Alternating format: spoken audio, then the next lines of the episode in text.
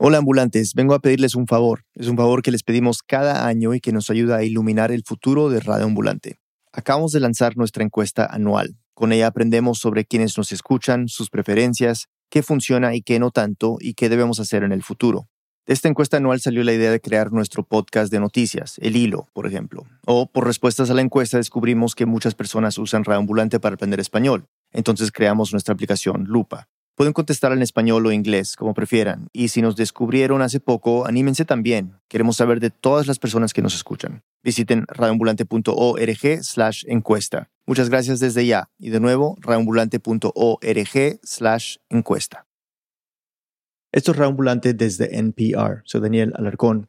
María del Carmen Martínez recuerda muy bien una historia que escuchaba mucho en su infancia. Es una de esas historias familiares que siempre se repiten y que no sabes cuándo oíste por primera vez. Se trataba del día en que nació su hermano, Geraldo.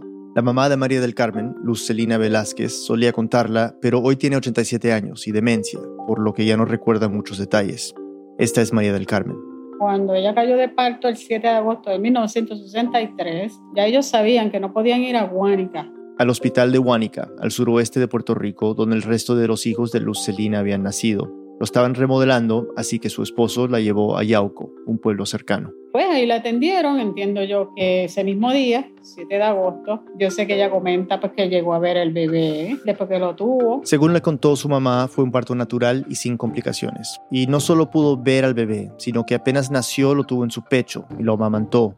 Lo observó cuidadosamente un rato después, una enfermera se lo llevó para los chequeos de rutina que se le hacen a todos los recién nacidos. Ella comenta como que llegó esta emergencia con esta señora que tenía que parir. Estaban como que actuando allí bien rápido. Entonces, esta señora pare, así rapidito, lo escupió. Y ese bebé lo acomodan en la misma cuna que tenían el bebé de mami. O eso alcanzó a ver Lucelina en medio de tanto ajetreo. Seguro no tenían dónde más ponerlo, quién sabe.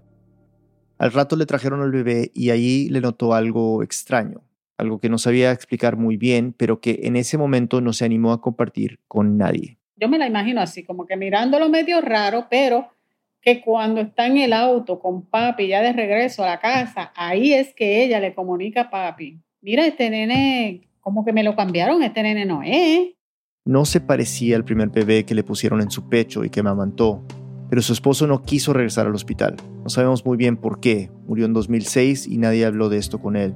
Pero María del Carmen tiene una hipótesis de por qué su papá no hizo nada para aclarar la situación. Yo entiendo que fue que no le creyó, que no le creyó, que pensó que era estupidez de ella, de mujer posparto. Solo le advirtió a Lucelina que si volvían, seguro tendrían que dejar al bebé, y ese era el miedo más grande que ella tenía no poder recuperar al que creía que era su verdadero hijo y encima tener que entregar al que ya estaba en sus brazos, o sea, Geraldo. Ella nunca confrontó a su esposo. Insumisa, a lo mejor le tenía miedo, porque sí, él era fuerte, de carácter fuerte y, no le gustaba escuchar. Simplemente él iba a hacer lo que él quería y es machista, sí. Geraldo creció escuchando esta historia, pero casi como un telón de fondo, porque si bien Lucelina jamás la ocultó, nunca se sentó directamente con él a explicarle lo que había pasado. Tampoco lo hizo su papá, nadie realmente. De eso no se hablaba, solo era una anécdota que la gente no parecía tomarse tan en serio. A la vez, nadie habló con Lucelina al respecto cuando estaba lúcida. Pero sí había algo que definitivamente no se podía ignorar. Geraldo no se parecía al resto de su familia. Era el único blanco y rubio de sus ocho hermanos, que tenían más bien la piel trigueña y el cabello negro, las mismas características de sus padres. De hecho, recuerda bien la primera vez que un extraño se lo hizo notar. Sucedió hace más de 50 años, cuando era apenas un niño, pero aún lo tiene grabado. Estaba caminando por su barrio, en Huánica, con su mamá. Este es Geraldo. Un vecino le comentó a mi mamá, dónde va con ese muchacho? Ese muchacho no es tuyo. Decía que ese era el lechero, que era muy blanco. So, mi mamá, este, ay, le da una insultada al señor. Geraldo intentó no darle mucha importancia. No fue sino hasta su adolescencia que empezó a preguntarse si realmente era parte de su familia. Y no era porque me trataban diferente era algo por dentro que es inexplicable. Había algo dentro de mí que me decía que, que sí, mi mamá estaba en lo correcto, de que sí fui cambiado.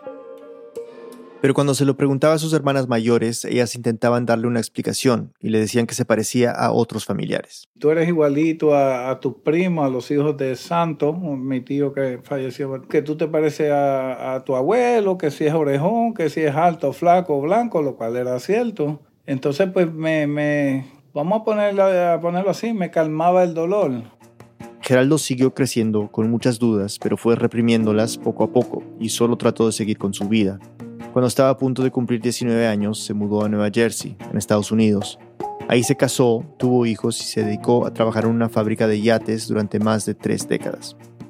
Pero cada cierto tiempo las dudas sobre su origen volvían a aparecer y eso le hacía sentir una tristeza profunda que trataba de ocultar. Yo sufría solo, no, no, no le contaba, no.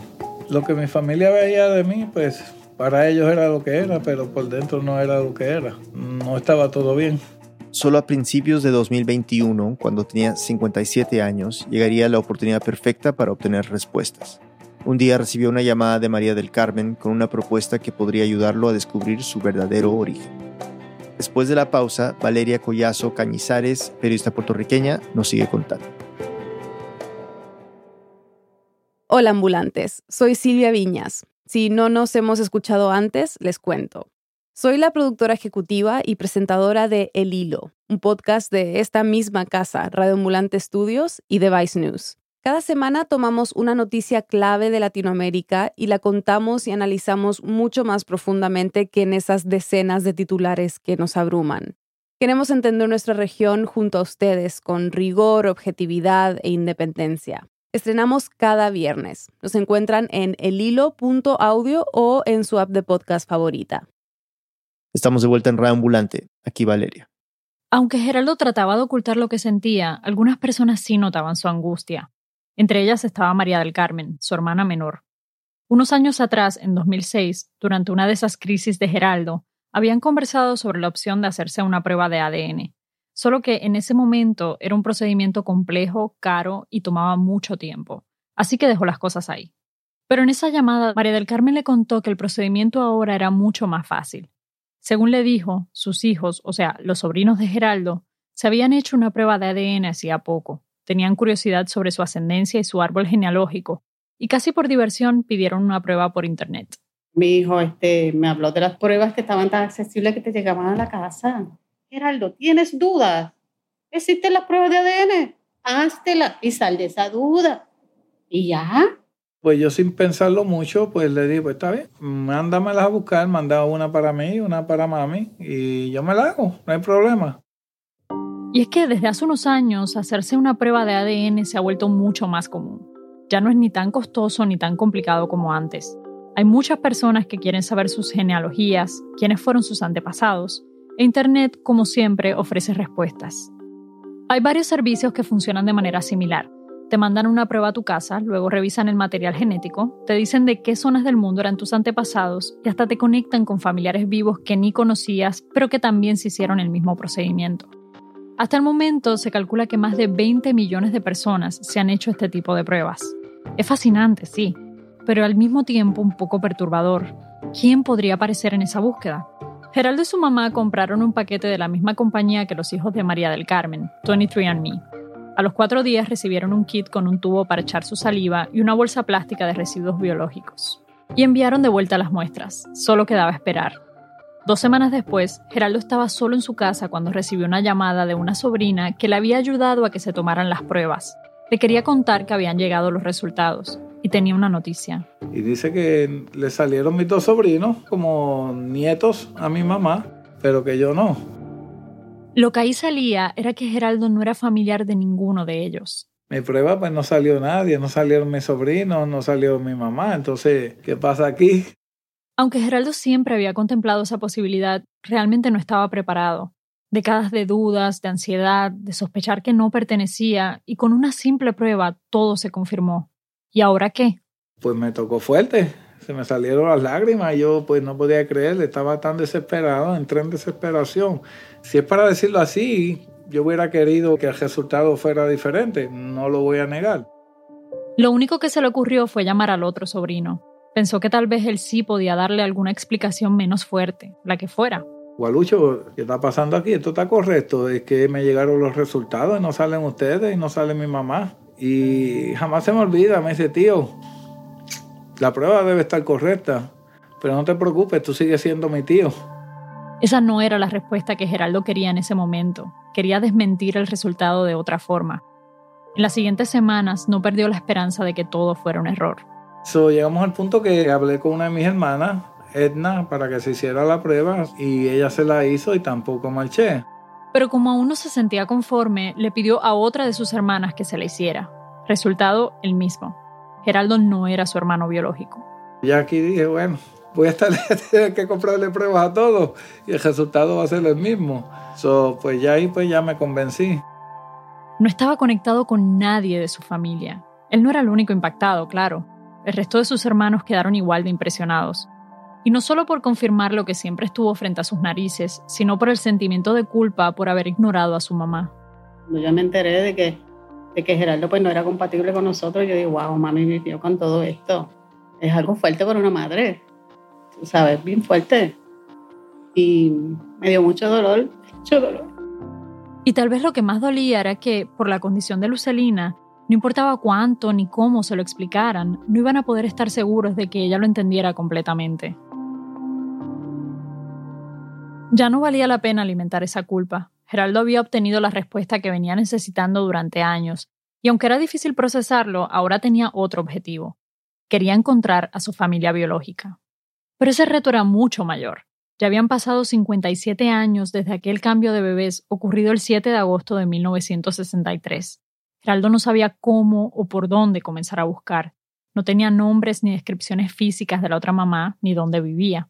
Solo sabía el lugar de nacimiento, el hospital de Yauco en Puerto Rico. María del Carmen nuevamente decidió ayudarlo en el proceso. ¿Qué tal si hacían público el caso en redes? Quizás alguna persona nacida en esa fecha en ese hospital también tenía dudas sobre su origen. Pero cuando le propuso la idea a su hermano... Geraldo dijo, no, no, no, no, no quería que se hiciera público. Entonces pues consultamos un investigador privado. Habían visto uno en la televisión y lo contactaron. Al principio mostró interés en el caso y les pidió un pago de mil dólares como adelanto. Aceptaron, pero pasaban los meses y no recibían reportes del detective. Lo llamaban y nunca tenía novedades, ni siquiera una pista.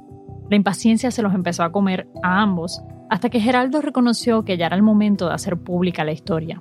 Y aquí tengo que aclarar algo importante. En este punto yo me termino involucrando en esta historia. Para esa época, en julio de 2021, yo acababa de reintegrarme a Rayos X, un programa de televisión en Puerto Rico donde hacemos investigaciones periodísticas sobre diferentes temas como corrupción pública, problemas medioambientales o lo que conocemos en los medios como noticias fuertes o hard news. Para anunciar mi regreso subí una publicación a mi página de Facebook y ahí invitaba a la gente a que se comunicara conmigo y me contara sus historias. María del Carmen aprovechó y me envió un mensaje. Ahí me contaba toda la historia con detalles y capturó mi atención de inmediato, sobre todo este último párrafo. Entonces el que ella parió se fue a otro hogar. ¿Quién será? ¿Estarán pasando por el mismo presentimiento o ni cuenta se habrán dado? A estas alturas nos toca investigar. Está claro que Geraldo será siempre nuestro hermano, pero él es el más interesado en rebuscar en esta historia para llegar a una verdad. Dios nos guía en esta investigación. ¿Quién será? Esa pregunta me quedó resonando.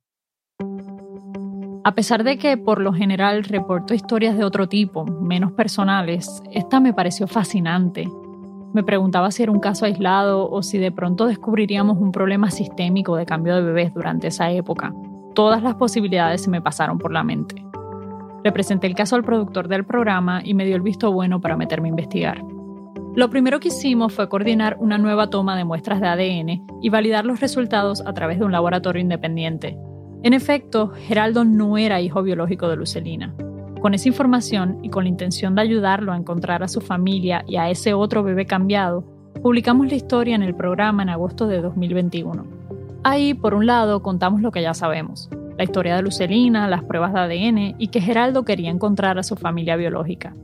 Esta es una parte de la entrevista que le hicimos. Me gustaría encontrar a mi familia de sangre, saber de dónde vengo, eh, quiénes son y que también la otra persona perjudicada pues pueda conocer esta familia que es maravillosa e inclusive pues mi mamá todavía tiene vida, gracias a Dios. Y sí me gustaría tenerlos de frente y simplemente decirle, pues, yo soy el hijo que ustedes trajeron al mundo. Pero sabíamos que la historia no se podía quedar ahí. Queríamos escarbar un poco más y publicar lo que encontráramos. Así que comenzamos la investigación de campo en Yauco. El hospital municipal donde Lucelina había dado a luz ya no existía. Los archivos médicos no aparecían y casi todo el personal que trabajaba en esa época había fallecido o no se conocía su paradero.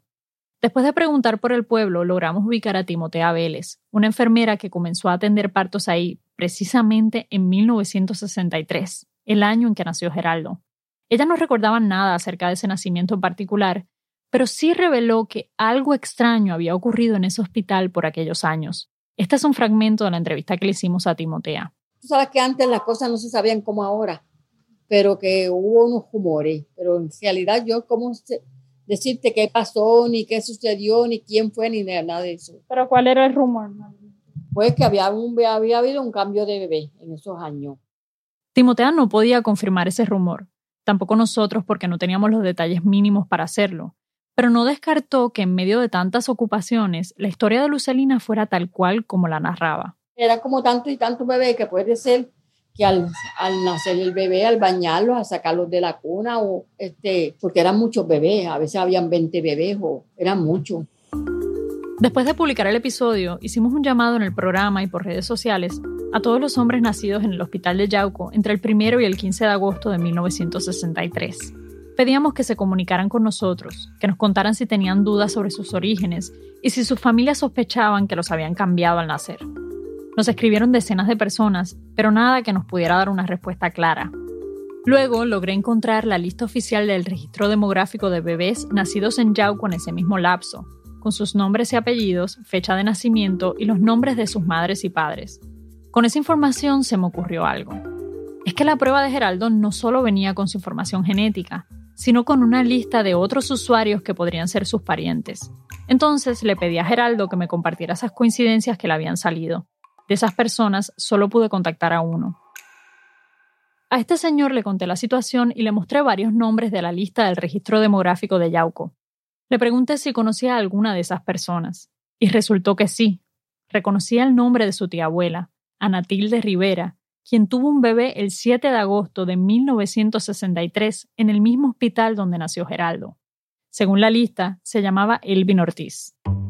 Empecé a indagar en las redes sociales de los Ortiz y encontré fotos de otros posibles parientes biológicos de Geraldo. Me dediqué a identificar cuáles serían sus primos, tíos y hermanos. También busqué a Elvin.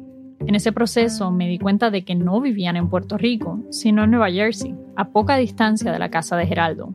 Recopilé toda la información que pude. Llamé a María del Carmen, con quien me comuniqué directamente desde el principio, y le conté muy emocionada todo lo que había descubierto, pero consciente de que el siguiente paso no me tocaba a mí. Lo único que podía hacer en ese punto era pasarle todos los datos y que ellos decidieran si querían o no tocar esa puerta. Una pausa y volvemos.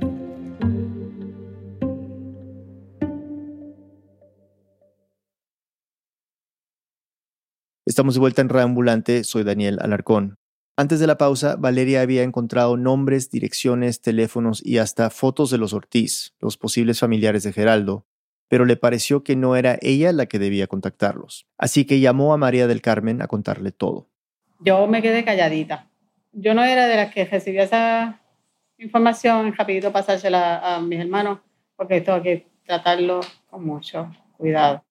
María del Carmen viajaría en pocos días a la Florida a celebrar el cumpleaños de uno de sus hermanos y pensó que esa reunión familiar sería el momento perfecto para tocar el tema. Valeria nos sigue contando. El día de la reunión, María del Carmen pensó que lo mejor sería no sacar el tema de la nada. Si me preguntan, entonces yo soy. si me preguntan. Quería que Geraldo tomara la iniciativa. Había pasado un mes desde que salieron los episodios en el programa y él sabía que estaban invitando a la gente a que diera información. Cuando María del Carmen llegó a la reunión, lo notó ansioso, inquieto, como queriendo tocar el tema, hasta que se le acercó y le preguntó si yo la había llamado. Y yo, pues sí, y ya tengo unos datos, de verdad. Entonces, ven acá, te voy a enseñar. Y ahí, aparte, pues lo, se lo mostré todo. Fotos, y ella, los tengo aquí en el teléfono, fulano de tal, tu posible padre, esta otra persona, tu posible madre, tus hermanos. En realidad sí tenía esperanza de encontrarlo. Lo que no pensé era que lo iba a encontrar tan rápido. Decidieron incluir a sus otras hermanas en la conversación. María del Carmen también les mostró las fotos. Se quedaron viendo una en particular, la de Elvin, el hijo menor de Anatilde, el que probablemente era un Martínez biológico. Ahí cuando escuché el comentario de que si se parece a mi hermano mayor, que si se le parecía al otro, al otro, y ahí pues como que me, me picó un poquito. A Geraldo le parecía injusto que estuvieran aceptando tan rápido una suposición cuando nunca le dieron tanta importancia a la historia de su mamá. Pero lo que más le molestaba era la justificación que siempre le habían dado. Porque decirme que me parecía a los otros primos, que sea el abuelo, pues me sentí como un poquito molesto y me fui. No celoso, nada de celos, simplemente no sentí ese apoyo en aquel tiempo. Pero el enojo se le pasó rápido. Para Geraldo pesaban mucho más las ganas de encontrar la verdad que echar culpas y reclamar cosas del pasado. Así que le pidió a María del Carmen que se contactara con los Ortiz. Ella ya había preparado su estrategia. Entró en uno de los perfiles de redes sociales que yo le había dado, el de una posible prima de Geraldo, Leslie Feliciano o Luchi, como le dice la gente. La llamó y le explicó toda la historia. Luchi quedó impactada y ese mismo día le contó todo a Iliana Ortiz, la que creían que era la hermana biológica de Geraldo.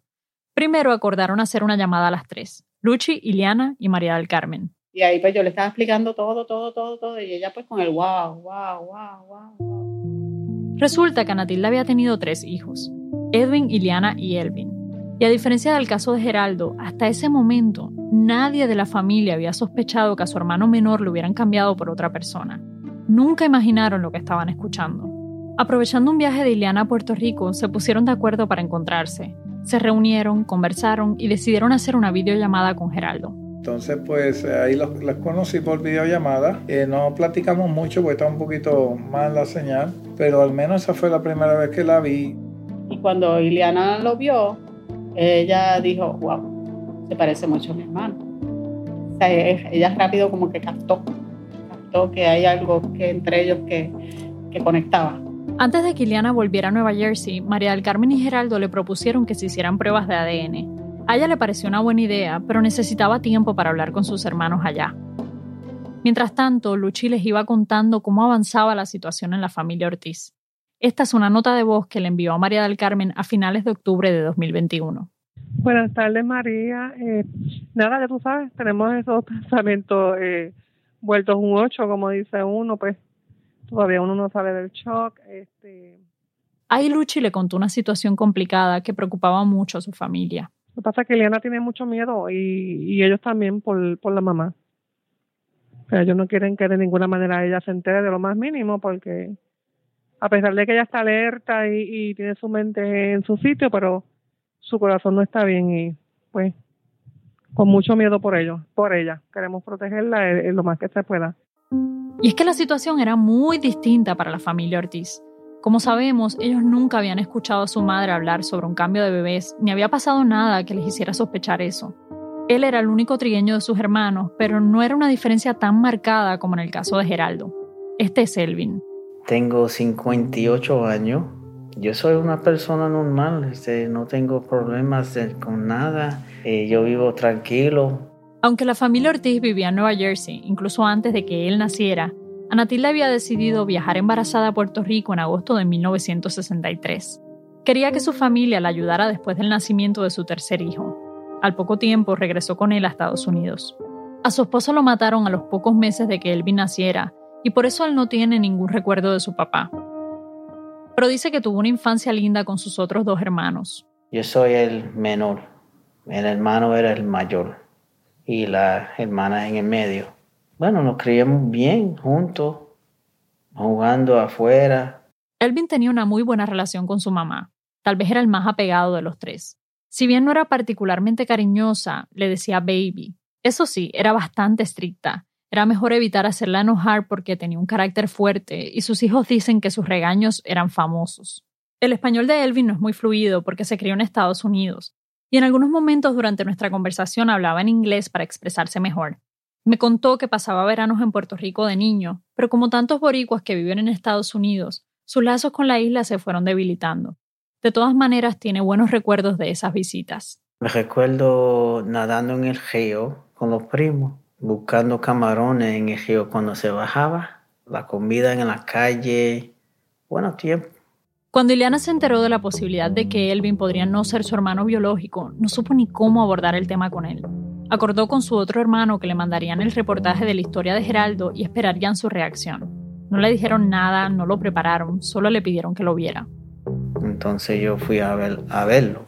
Hay una historia que en Puerto Rico cambiaron unos bebés de la fecha de nacimiento, el agosto 7, 63.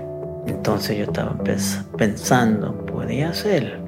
Nah, no podía ser. No le dio muchas vueltas al asunto, tampoco lo habló con sus hermanos porque pensó que era solo otra de tantas historias curiosas que pasan en Puerto Rico y que querían que viera.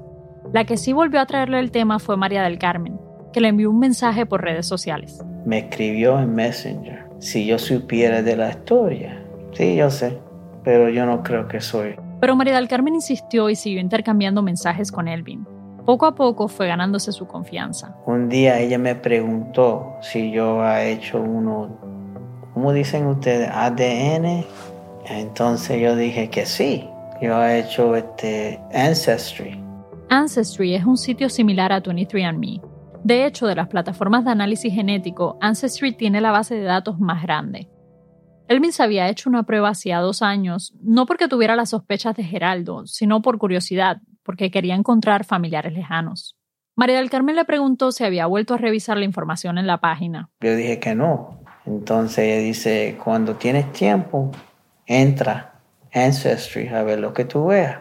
Lo que ella me estaba escribiendo, yo entré y yo vi un nombre que salió aparecían los nombres de unos usuarios con los que tenía compatibilidad. Primero salió mi, hija. Entonces abajo de mi hija es una persona que se llamaba Ismael. Y yo le pregunté, ¿quién es Ismael Martínez? Él me dice, ¿tú conoces a Ismael Martínez? Y yo, wow, pues ese es mi hermano por parte de padre. Y le aparece a él con un 26% de ADN compartido. Es decir, Elvin estaba relacionado biológicamente con los Martínez. Elvin y María del Carmen eran familia. Entonces ella me dijo, con 26% tú eres el hermano de nosotros. ¿Cómo puede ser? ¿Sabes? El shock. Yo te digo la verdad, me, me puse, ¿cómo se dice? Muy triste. No quería, ya no sé, aceptarlo. No, no quería. Luego de esa primera revelación, Elvin se hizo otra prueba de ADN con sus hermanos que confirmó que no era un Ortiz biológico. El mundo de Elvin se sacudió por completo. Comenzó a cuestionarse cada aspecto de su vida y de su identidad, algo que nunca se le había pasado por la cabeza. Era tanta la emoción que en este momento de la entrevista pasó a hablar en inglés. Unbelievable. Que toda mi vida, toda mi vida, hasta ahora, it's unreal. It wasn't supposed to be. Not that I regret anything, because I had a great life. It's just, uh, how could this happen? How could it happen? That I wasn't raised with my natural mom. Alvin todo esto se le hacía difícil de creer, como si su vida de alguna manera no hubiese sido real. No es que lamentara lo que le había tocado vivir, solo que era increíble para él imaginar que no se había criado con su madre biológica. Después de que se recuperó del shock, los Martínez le propusieron a Elvin que conociera a Lucelina, su mamá biológica. Él estaba seguro de que nada de esto iba a cambiar lo que sentía por su madre y sus hermanos de crianza, así que aceptó. Geraldo e Iliana coordinaron el primer encuentro entre ambas familias, que, recordemos, vivían a poco más de una hora una de la otra. Y Elvin aceptó. Yo le dije a Iliana, pues mira, solo voy a tener a mi hermana Edna, a mi mamá y mi esposa. Vengan a mi casa, le di la dirección ella venía bien nerviosa, cada rato me llamaba, ay, sal afuera, sal afuera, ay, que estoy nerviosa. En esa primera reunión, Geraldo e Iliana se miraron a los ojos y confirmaron su gran parecido. No pararon de conversar sobre sus gustos y experiencias de vida. Elvin, en cambio, estaba tímido y hasta asustado de conocer a Lucelina, quien también estaba en la habitación. Ella sobre español nada más, y yo no hablo tanto español. eso fue duro y Elvin no sabía ni cómo actuar ni cómo saludar a la mujer que lo había traído al mundo. I mean, I already had a mom. I already have a mother. So it was strange, strange. Ya tenía una madre que no era Lucelina. Elvin se le acercó, le dio un beso y un abrazo, pero todo se sentía extraño. Se preguntaba si ella entendía quién era él. Ella no hablaba mucho, pero me miraba, me miraba. Sí, yo no sé si me miraba como, ¿quién es este? Yo lo conozco. Yo no sé, lo que estaba pensando. Para entonces, cuando Elvin y Lucelina se vieron por primera vez, ella ya sufría de demencia, incluso antes de la confirmación de que Geraldo no era su hijo biológico. Por eso era difícil saber lo que entendía de la situación y cuánto iba a poder recordar en el futuro. Pero cada vez que parecía estar más lúcida, María del Carmen aprovechaba para conversar y hasta para preguntarle sobre Geraldo y Elvin. En esos momentos solía grabar videos como este, grabó pocos días después del encuentro. ¿Qué fue lo que pasó cuando tú pariste a Geraldo? Fue que llevaron, que llevaron otra de parto y cambiaron los nenes de cuna. Ajá. Y ahí fue que... Efectivamente, Lucelina volvió a contar la misma historia del cambio de bebés que lleva contando durante casi 60 años. Y como la notó tan alerta, María del Carmen se atrevió a preguntarle por Elvin. Quería saber si lo recordaba y si tenía claro de quién se trataba. ¿Y aquel que conociste en casa de Geraldo? Aquel Elvin, ¿no era ese? ¿Ese era? Sí. ¿Ese era? Ese era el hijo que Lucelina tuvo en brazos y amamantó ese 7 de agosto de 1963, pero que luego no volvió a ver. ¿Y qué tú sentiste? Pues como ya Como ya- Ger- Gerardo, ya yo lo crié y ¿qué voy yo hacer? Como a Geraldo ya yo lo crié, ¿qué he podido yo hacer? Dice Lucelina. María del Carmen también le preguntó sobre el día en que se vieron. ¿Él te abrazó? Sí, se sentó al lado mío un rato y hablamos. y ¿Así? Estuvimos largo rato hablando. Yo lo contemplaba. Yo lo miraba mucho. Pero con tantos años que ya han pasado, ya yo no lo puedo reclamar. Un mes después del encuentro entre Elvin y Lucelina, los Martínez y los Ortiz recurrieron juntos y por última vez a 23andMe para tomar sus muestras de ADN. Querían confirmar definitivamente que la familia biológica de uno era la de crianza del otro. No les sorprendió el resultado, ya no había dudas. Geraldo compartía la mitad de su ADN con Ana Tilde, su madre biológica. Lo mismo pasaba en el caso de Elvin y Lucelina. Si bien Geraldo había encontrado a su familia biológica, aún tenía un encuentro pendiente. Tenía miedo de no llegar a conocer a la mujer que lo trajo al mundo debido a su estado de salud. Ya habíamos hablado un poco de ella. Se llama Natilde Rivera, pero usa su apellido de casada, Ortiz. Tiene 87 años y esta historia la ha impactado tanto que incluso hoy en día le cuesta hablar sobre lo que pasó. Por eso decidimos no incluir su entrevista en este episodio. En ese momento, cuando recién se descubrió la verdad, Geraldo solo la había visto en fotos. De hecho, Iliana le regaló un retrato donde Anatilda parecía embarazada. Ahí, en su vientre, estaba él. Geraldo creía que esa sería su única foto junto a su mamá biológica, porque todo parecía indicar que ella nunca se enteraría de lo que había pasado. Pero un día, sorpresivamente, Iliana y Elvin cambiaron de opinión. Lo habían consultado con su cardiólogo y este les dio el visto bueno para contarle lo que habían descubierto. Decidieron reunirse en la casa de Anatilde el 19 de febrero de 2022. Elvin fue el encargado de contárselo. Yo estaba aquí y yo estaba sentado con, lo- con el brazo, hugging. And I said, Mom, lo que vas a oír no importa. Yo soy tu hijo. Me miraba como, ¿qué está pasando? Elvin no pudo hablar más porque empezó a llorar. Así que Iliana siguió contándole la historia a su mamá. Fue al grano. Le dijo que hubo un cambio de bebés y que el que ella había recibido, Elvin, el único de los tres que había nacido en un hospital, no era su hijo biológico.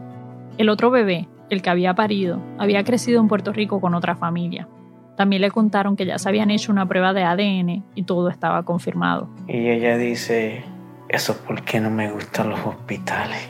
Eso fue lo único que dijo en ese momento. Anatilde no lloró ni tuvo una reacción dramática. Sí parecía estar impactada, pero como cualquiera podría estarlo con semejante revelación. Bueno, no sé si lo aceptó rápido, pero como ella no, no seña de emotions, no sé cómo lo cogió, si lo cogió escondido, but uh, it, worked out better than I thought. Mejor que yo pensaba. Esperaron unas horas para ver cómo reaccionaba Anatilde. Cuando ya supieron que estaba bien y que su corazón no parecía estar afectado, le preguntaron si quería hablar por teléfono con Geraldo, su hijo biológico. Prefirieron que esa primera conversación fuera así para que el impacto de verlo no fuera más fuerte. Anatilde aceptó. Lo que van a escuchar son fragmentos de esa conversación telefónica que grabaron Elvin e Iliana. ¿Cómo ha tomado la noticia?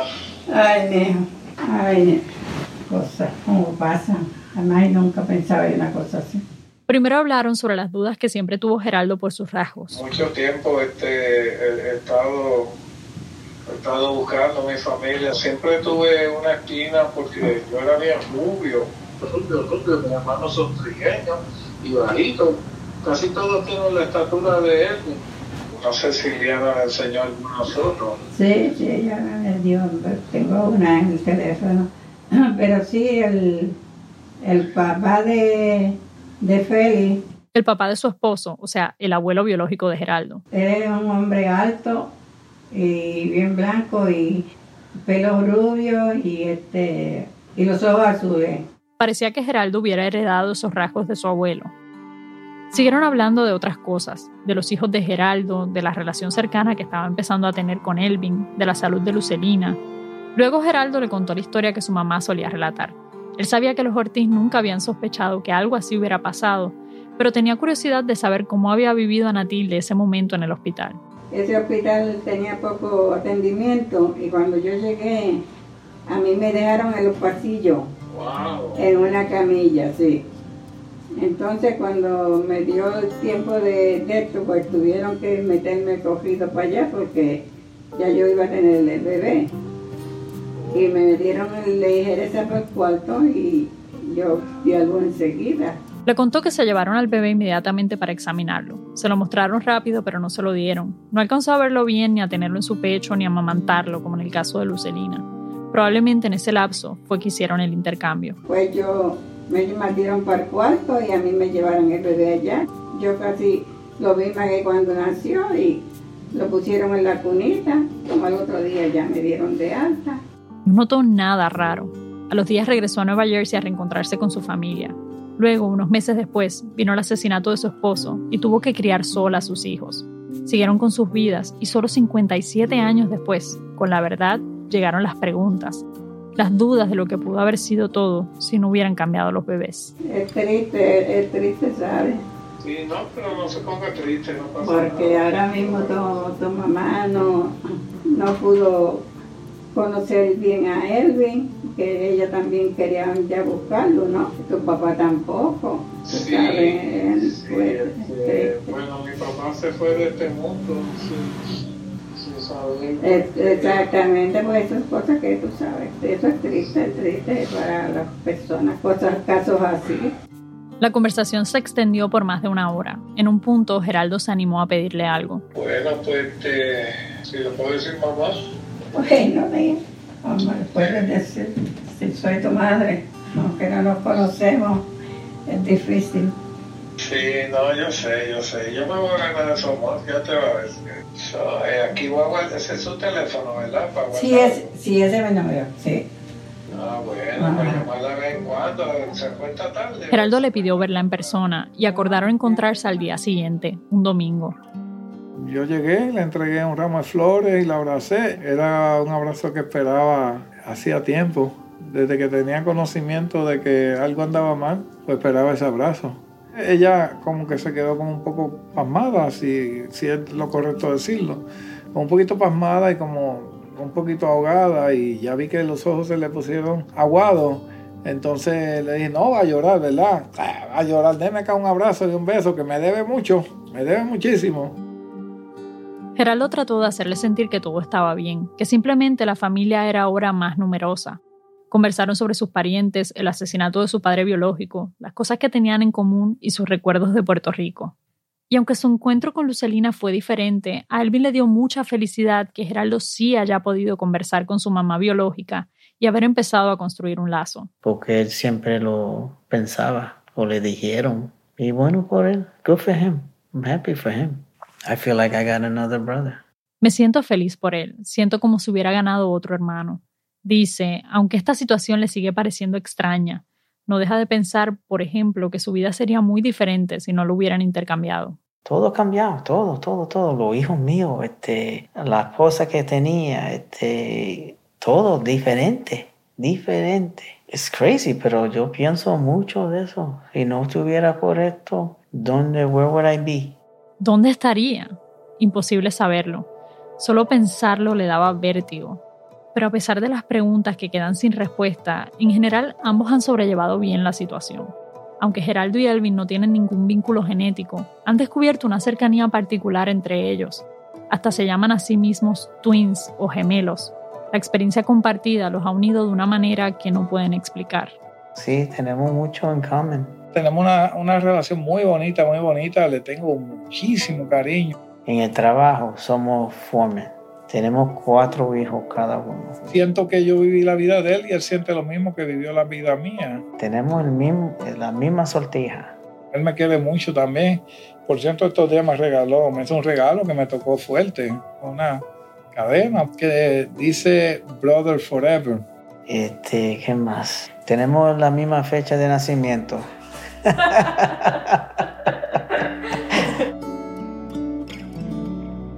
En junio de 2022 viajaron juntos a Puerto Rico para la fiesta de un familiar de Elvin.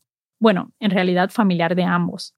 En ese encuentro, Geraldo aprovechó para mostrarle a Elvin un poco de lo que fue su vida en la isla, la que tal vez habría sido su vida.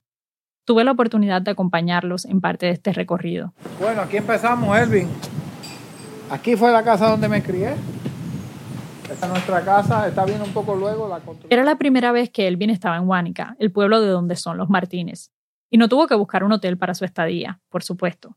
Se quedó en esa misma casa donde le hubiera tocado crecer. ¿Y qué tal? ¿Cómo se siente estar en la casa? Bueno, una cosa emocional, que, eso, que yo iba a quedarme aquí y que todavía lo tienen y me puedo y puedo quedarme. Entre las cosas que conversaron, Geraldo insistió en que le parece injusto que él sí pudo tener un padre durante gran parte de su vida, hasta 2006, cuando murió de causas naturales a los 80 años de edad.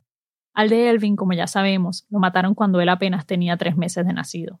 Así que después de pasar por la escuela primaria, el parque donde jugaba al béisbol y la casa de un viejo amigo, Geraldo sentía que era importante que Elvin conociera la tumba de su padre biológico. Aquí es donde está enterrado nuestro padre Marcelino Martínez Rosado. So, papá, si me escuchas, con la fe que tengo de que me escuches, aquí tienes a tu hijo biológico, Elvin Ortiz. Y aquí estoy yo tu hijo de crianza y ahí tienes a tu padre enterrado, ahí está el cuerpo de tu padre. Fue lo máximo para nosotros. Elvin le tomó una foto a la tumba de su padre y se quedó pensando. No le salieron palabras en ese momento. En el caso de las madres, Geraldo sí recuerda a Lucelina como una mamá estricta, pero muy cariñosa y tierna con sus hijos. Elvin, en cambio, dice que a le tenía muestras de afecto muy puntuales, como decirle a él baby, pero no solía demostrar mucho su amor. Cuando los acompañé en este recorrido, me contaron que están muy felices con el cambio que han visto en ella últimamente. Sí, ella ha cambiado mucho porque no abrazaba y dice te quiero mucho, te amo, nada así. Pero por ahora, fue algo que ahora, te lo dice. ahora no lo dice, pero lo manda en texto con corazón. Oh, con corazón. Ah, con corazón. Dios te bendiga y todo eso, cuídase y todo eso. Geraldo está convencido de que él ha sido el motor de ese cambio y que poco a poco se está ganando su lugar. Tanto así que espera pronto el día en que Anatilde le dé uno de esos regaños de los que tanto le han advertido sus otros hijos. Y como estos dicen que mi mamá me va a mandar a la, como a ellos, como va a ser la primera vez, cuando eso pase, le decir, yes mom, con orgullo. ¿Por dónde es el cabido? Le voy a preguntar a Elvin. Cuando, ella dice eso, ya tú sabes que es parte. Parte de la familia. A la fecha, Geraldo y Elvin siguen en contacto. Casi todos los días hablan por teléfono y suelen verse para charlar, pasar el rato o celebrar cumpleaños. Ahora su siguiente objetivo es que Lucelina y Anatilde, sus dos madres, se conozcan. Valeria Collazo Cañizares es periodista y vive en San Juan, Puerto Rico. Coprodujo esta historia con nuestro productor David Trujillo, vive en Bogotá. Valeria tiene un podcast bimensual con la periodista Adriana de Jesús Salamán que se llama En qué quedó. Ahí hacen seguimiento a historias que fueron noticia. Pronto lanzarán un nuevo episodio. Este episodio fue editado por Camila Segura, Natalia Sánchez Loaiza y por mí. Bruno Celsa hizo el fact-checking. El diseño sonidos de Andrés Aspiri con música original de Remy Lozano, Ana Tuirán y Andrés. El resto del equipo de Radio Ambulante incluye a Paola Aleán, Nicolás Alonso, Lisette Arevalo, Pablo Argüelles, Aneris Casasus, Diego Corso, José Díaz, Emilia Arbeta, Camilo Jiménez Santofimio, Juan David Naranjo, Ana Pais, Laura Rojas Aponte, Barbara Sawhill, Elsa Liliana Ulloa y Luis Fernando Vargas. Selene Mazón es nuestra pasante de producción. Carolina Guerrero es la CEO. Radio Ambulante se edita en Hindenburg Pro. Si eres creador de podcast y te interesa Hindenburg Pro, entra a hindenburg.com slash radioambulante y haz una prueba gratuita de 90 días. Radio Ambulante cuenta las historias de América Latina. Soy Daniel Alarcón. Gracias por escuchar.